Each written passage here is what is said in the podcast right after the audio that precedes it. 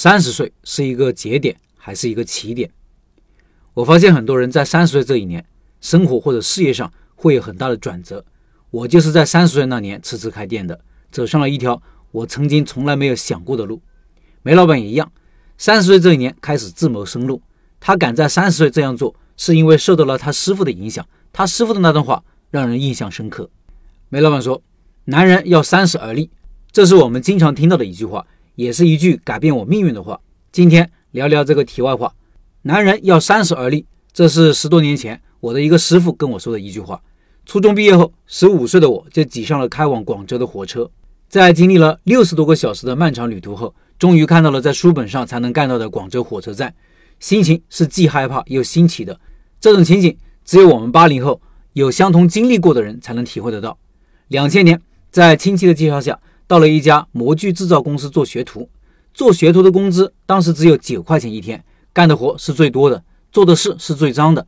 每天早上还要给师傅师兄们买早餐，也要备夜宵，甚至是烟酒和饮料，自己每天只舍得吃一块钱的早餐，而给师傅师兄们的早餐至少都是五块钱起步的。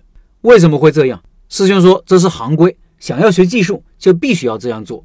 当时的模具师傅工资将近一万块钱一个月，所以再苦再累也是值得的。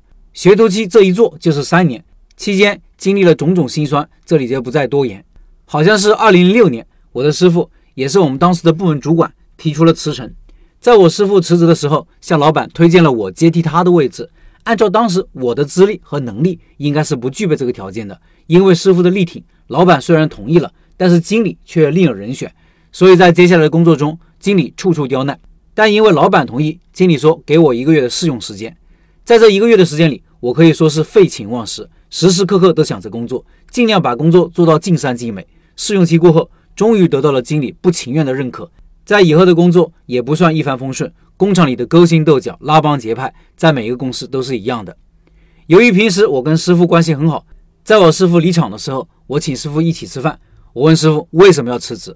因为他当时的工资待遇是我们梦寐以求的。他说：“男人一定要三十而立。一个男人在三十岁之前，都是为了三十而立做铺垫。在三十岁时，要去追逐自己的梦想，努力去创立属于自己的事业。三十岁是人生中精力最旺盛的时期，不管结果怎么样，都应该去闯一闯，人生才不会有遗憾。至少你去努力过，拼搏过，即使失败了，你还有机会再翻身。如果你到了四十岁、五十岁，上有老，下有小，那时……”你创业的激情殆尽，束缚更多。如果再创业失败了，那翻身的机会就很小了。所以，在他三十岁的时候，放弃了这么好的待遇，选择了回家创业。当时我师傅回家创业条件是非常好的。我师傅是浙江宁波人，他妹妹在家里开了一家小型制衣厂，因为他妹妹要结婚，所以准备把这个厂转让给他。师傅回家以后，他的这句话经常在我的脑海里浮现。从此以后，我就在想，我三十岁以后该怎么办？想做什么？能做什么？这个问题一直围绕着我，从此我就对做生意，特别是做小生意有了兴趣。只要有机会，我就喜欢去观察别人做生意的一些细节。看到别人生意好的，我就会想他为什么生意这么好，他哪一方面做得好。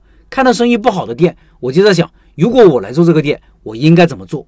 那个时候还没有老陈的开店笔记，即使现在回想起当初的很多想法，我觉得当初对做生意这个事情的理解太表面，甚至很幼稚、很可笑。时间来到了二零一一年，当时我已经在这个部门主管的位置上干了五年，早已没有当初的工作激情。这一年，小孩子也来到我身边，在这边读幼儿园。读了幼儿园以后，我就考虑小孩将来读小学怎么办，所以就有意识的去打听了一下小孩读小学的事情。不打听不知道，一打听吓一跳。当时在东莞读小学有几种情况：一是公立学校，学费免费，要求是本地户口或者在当地有房产，这个条件显然不是我们具备的。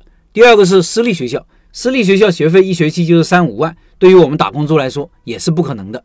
第三种就是针对农民工的子弟学校，这种学校学费便宜，也要四千到六千一个学期。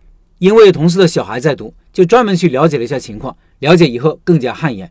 这种学校纯粹是以赚钱为目的，教育质量堪忧。这种学校只要交了钱，学生可以不需要进教室的，打架斗殴那是常事。这类学校校风极差，教育质量更谈不上。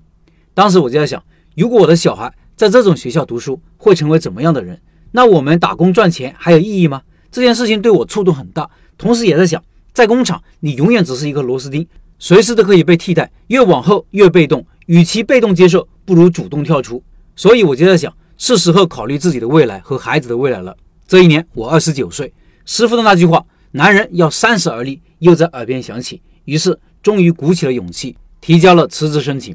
回家以后做什么？辞职前肯定也是有打算的，计划回老家开一家食品饮料的批发部。回家以后才去了解市场、了解渠道、了解销路，结果发现做这个生意并不是自己想的那样。如果开这样一家批发部，无论是在资金上或者人脉上，销售环节自己都是无能为力的。由于我那时接手的这个店铺，它是一家餐饮店，很多东西都是现成的，所以误打误撞进入了这个行业。进入这个行业也是跌跌撞撞一路走来，这些经历可以看看我第一期的一些分享。老板之前的分享，我也发公众号文章里了。听音频的老板可以到开店笔记的公众号查看梅老板之前的分享。另外，五月份的拜师学艺项目是小面，音频下方有二维码，扫码加入直播交流群。